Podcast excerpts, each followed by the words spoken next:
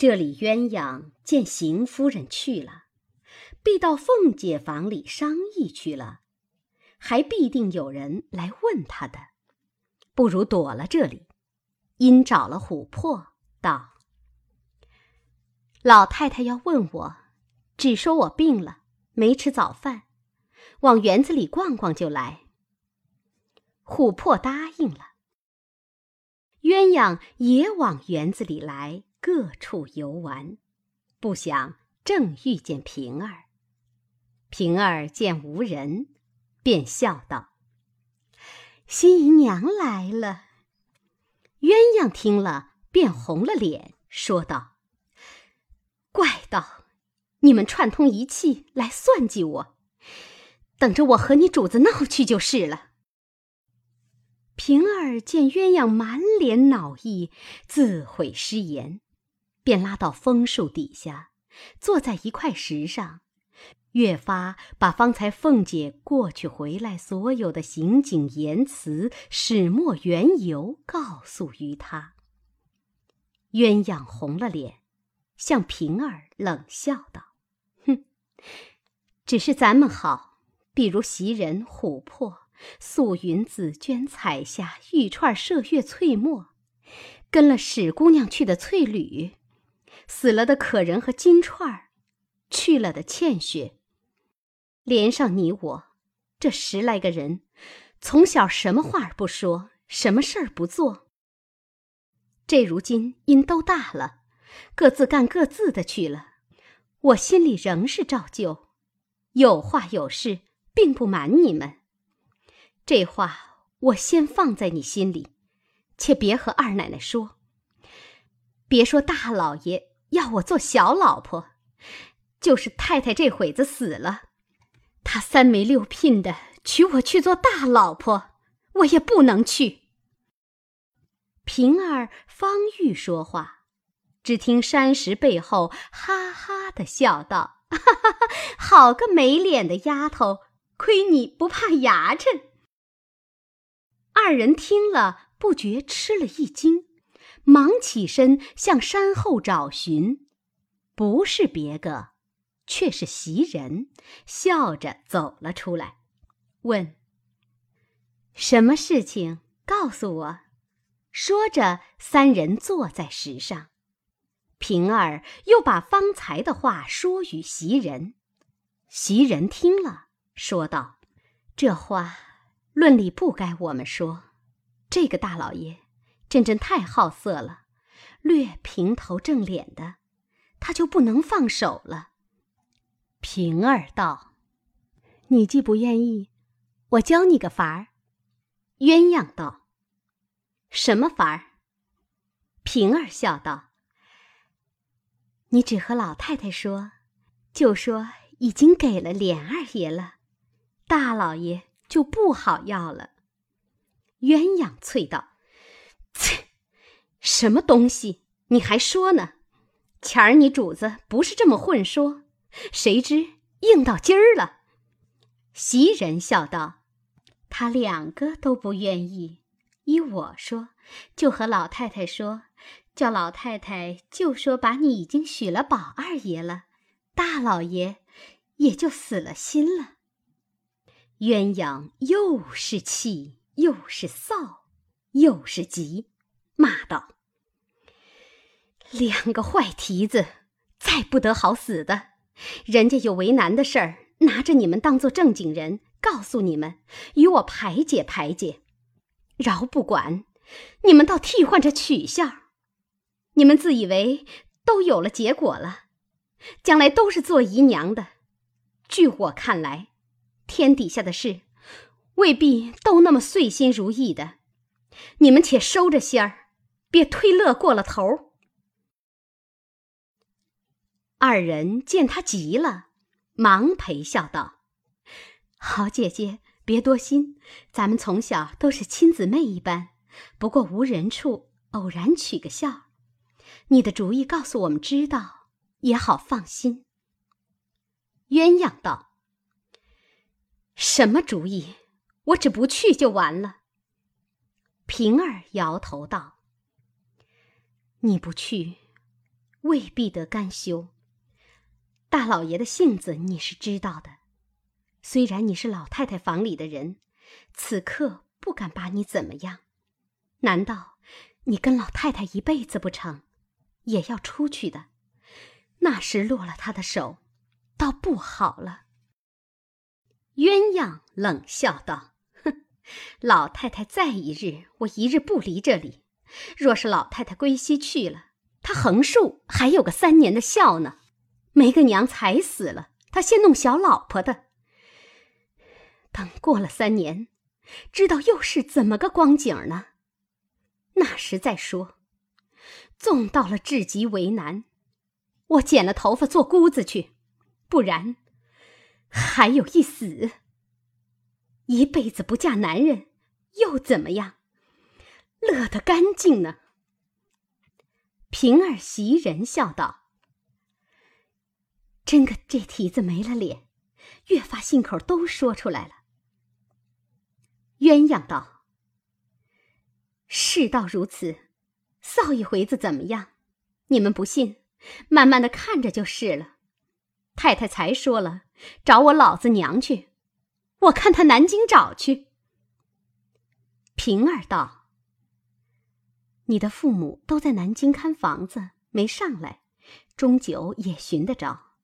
现在还有你哥哥嫂子在这里，可惜你是这里的家生女儿，不如我们两个只单在这里。”鸳鸯道。家生女儿怎么样？牛不喝水强按头，我不愿意。难道杀我的老子娘不成？正说着，只见他嫂子从那边走来。袭人道：“他们当时找不着你的爹娘，一定和你嫂子说了。”鸳鸯道：“这个娼妇，专管是个六国贩骆驼的。”听了这话，他有个不奉承去的。说话之间，已来到跟前。他嫂子笑道：“哪里没有找到？姑娘跑了这里来。你跟了我来，我和你说话。”平儿、袭人都忙让座，他嫂子只说：“姑娘们请坐，找我们姑娘说句话。”袭人、平儿都装不知道，笑说：“什么这么忙？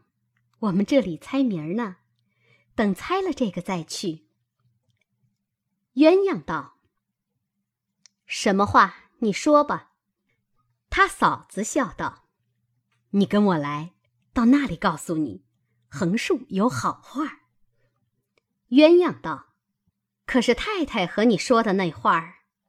他嫂子笑道哈：“姑娘既知道，还奈何我？快来，我细细的告诉你，可是天大的喜事儿。”鸳鸯听说，立起身来，照他嫂子脸上下死劲儿啐了一口，指着骂道：“啐！你快夹着你那嘴，离了这里，好多着呢。什么好话，又是什么喜事儿？”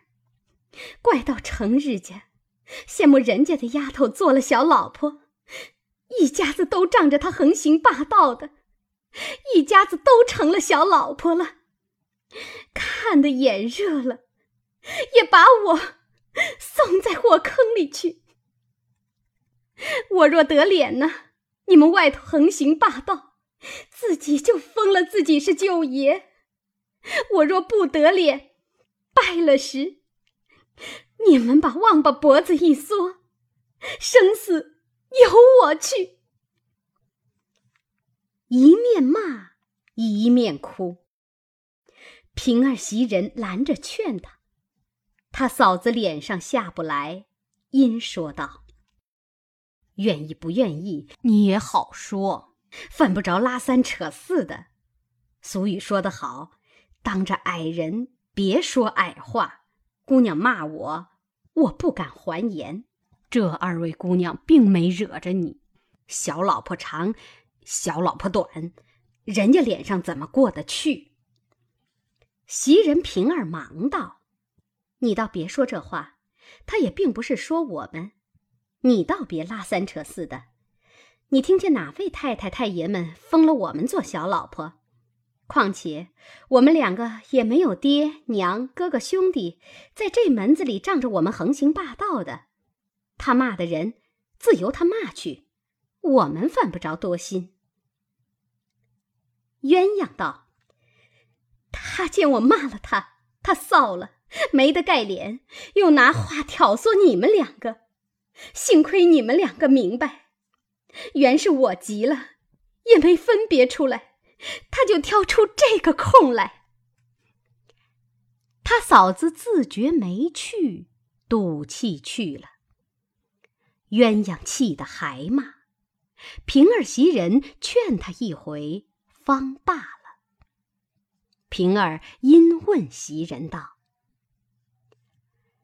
你在那里藏着做什么？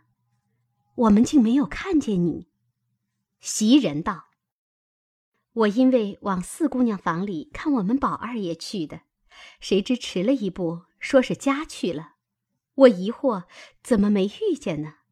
想要往林姑娘家找去，又遇见她的人说也没去。我这里正疑惑，是出园子去了，可巧你从那里来了，我一闪，你也没看见。后来他又来了。”我从这树后头走到山子石后，我却见你两个说话来了。谁知你们四个眼睛没见我。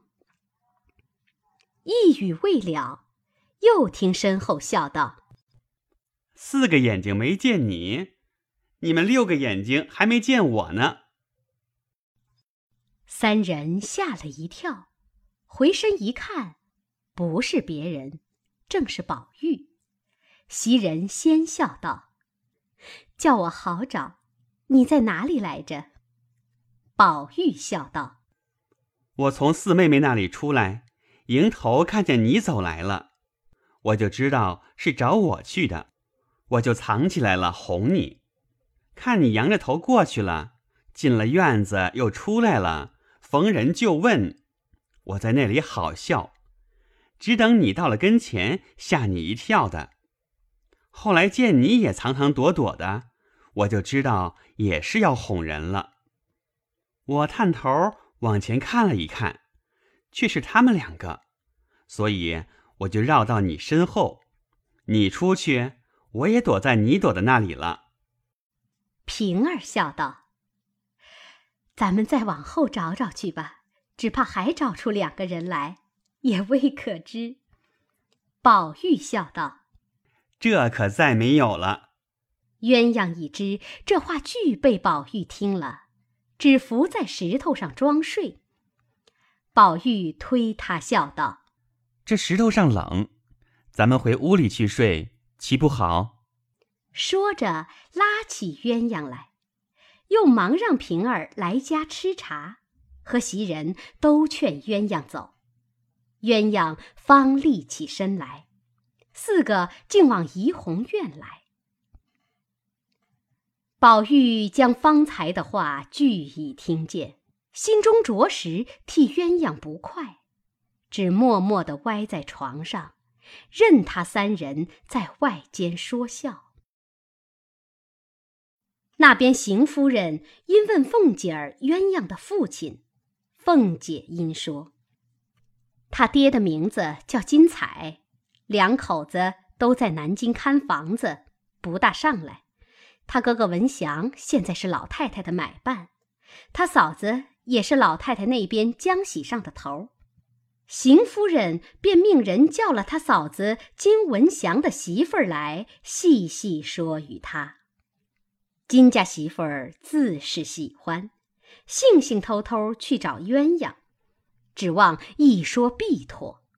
不想被鸳鸯抢白了一顿，又被袭人平儿说了几句，羞恼回来，便对邢夫人说：“不中用，他骂了我一场。”因凤姐儿在旁，不敢提平儿，说：“袭人也帮着抢白我，说了我许多不知好歹的话，回不得主子的。太太和老爷商议再买吧。谅那小蹄子也没有这么大福，我们也没有这么大造化。邢夫人听了，说道：“又与袭人什么相干？他们如何知道的？”又问：“还有谁在跟前？”金家的道：“还有平姑娘。”凤姐儿忙道：“你不该拿嘴巴子把他打回来。我一出了门子，他就逛去了，回家来，连一个影儿也摸不着他。他必定也帮着说什么来着。”金家的道：“平姑娘倒没在跟前，远远的看着，倒像是她，可也不真切。”不过是我自忖夺，凤姐便命人去，快找了他来，告诉我家来了，太太也在这里，叫他来帮个忙。凤儿忙上来回道：“林姑娘打发了人下请字儿，请了三四次，她才去了。奶奶一进门，我就叫她去的。林姑娘说，告诉奶奶。”我烦她有事儿呢。凤姐儿听了方罢，故意的还说：“天天烦他，有什么事情？”邢夫人无忌吃了饭回家，晚间告诉了贾赦。贾赦想了一想，即刻叫贾琏来说：“南京的房子还有人看着。”不止一家，即刻叫上金彩来。贾琏回道：“上次南京信来，金彩已经得了痰迷心窍，那边连棺材银子都赏了，不知如今是死是活。即便活着，人事不知，叫来无用。他老婆子又是个聋子。”贾赦听了。喝了一声，又骂：“混账！没天理的球囊的，偏你这么知道，还不离了我这里！”吓得贾琏退出。一时又叫传金文祥，贾琏在外书房伺候着，又不敢家去，又不敢见他父亲，只得听着。一时金文祥来了，小妖们直带入二门里去，隔了四五顿饭的功夫，才出来去了。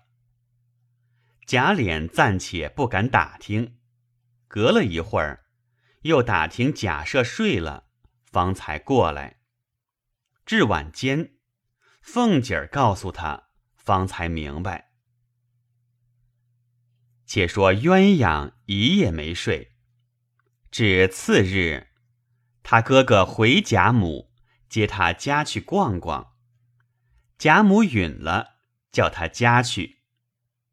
鸳鸯意欲不去，只怕贾母疑心，只得勉强出来。他哥哥只得将贾赦的话说与他，又许他怎么体面，又怎么当家做姨娘。鸳鸯只咬定牙不愿意，他哥哥无法，少不得回去回复了贾赦。贾赦怒起来，因说道：“我说与你，叫你女人向他说去，就说我的话。自古嫦娥爱少年，他必定嫌我老了。”大约他恋着少爷们，多半是看上了宝玉，只怕也有假脸。若有此心，叫他早早歇了。我要他不来，以后谁敢收他？这是一件。第二件，想着老太太疼他，将来外边聘个正头夫妻去。叫他细想，凭他嫁到了谁家，也难出我的手心。除非他死了，或是终身不嫁男人，我就服了他；若不然时，叫他趁早回心转意，有多少好处？假设说一句，金文祥应一声是。假设道：“你别哄我，明儿我还打发你太太过去问鸳鸯。你们说了，他不依，便没你们的不是。”若问他，他再依了，仔细你们的脑袋。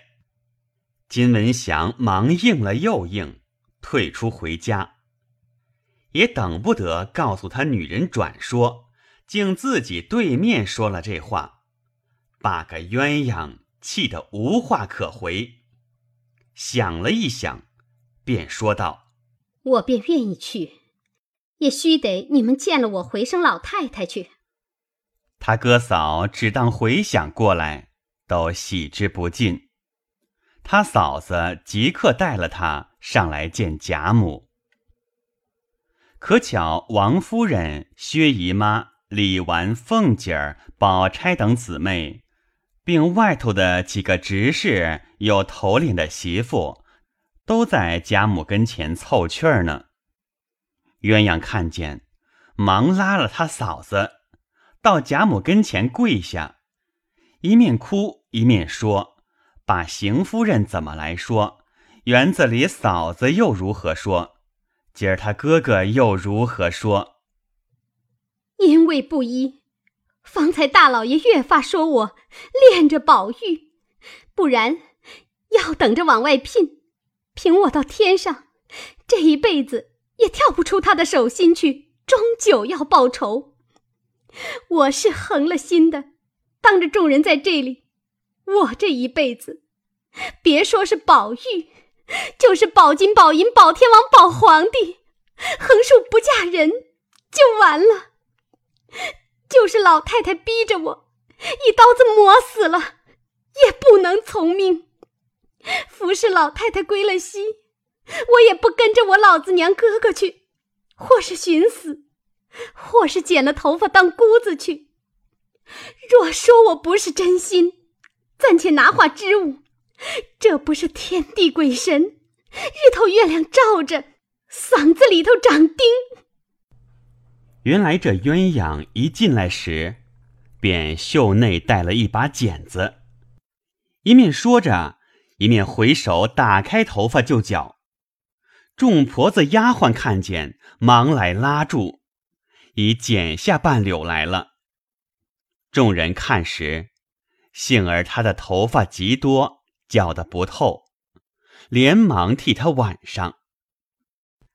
贾母听了，气得浑身打颤，口内只说：“我统共剩了这么一个可靠的人，他们还要来算计。”因见王夫人在旁，便向王夫人道。你们原来都是哄我的，外头孝顺，暗地里盘算我，有好东西也来要，有好人也来要，剩了这个毛丫头，见我待她好了，你们自然气不过，弄开了她，好摆弄我。王夫人忙站起来，不敢还一言。薛姨妈见连王夫人怪上。反不好劝的了。李纨一听见鸳鸯这话，早带了姊妹们出门。探春有心的人，想王夫人虽有委屈，如何敢变？薛姨妈现是亲姊妹，自然也不好变。宝钗也不便为姨母变。李纨、凤姐、宝玉一发不敢变。这正用着女孩之时，迎春老实，惜春小，因此窗外听了一听，便走进来，陪笑向贾母道：“这事与太太什么相干？老太太想一想，也有大脖子的事儿，小婶子如何知道？”话未说完，贾母笑道：“可是我老糊涂了。”姨太太，别笑话我。你这个姐姐，她极孝顺我，不像我那大太太，一味怕老爷，婆婆跟前儿不过应景。可是我委屈了她。薛姨妈只答应是，又说：“老太太偏心，多疼小儿子媳妇也是有的。”贾母道：“不偏心。”因又说：“宝玉，我错怪了你娘，你怎么也不提我？看着你娘受委屈。”宝玉笑道：“我偏着母亲。”说大爷大娘不成，通共一个不是。我母亲要不认，却推谁去？我倒要认是我的不是。老太太又不信。贾母笑道：“这也有理。你快给你娘跪下，你说太太别委屈了。老太太有年纪了，看着宝玉吧。”宝玉听了。忙走过来，便跪下要说。王夫人忙笑着拉他起来，说：“快起来，断乎使不得。难道替老太太给我赔不是不成？”宝玉听说，忙站起来。贾母又笑道：“凤姐儿也不提我。”凤姐笑道。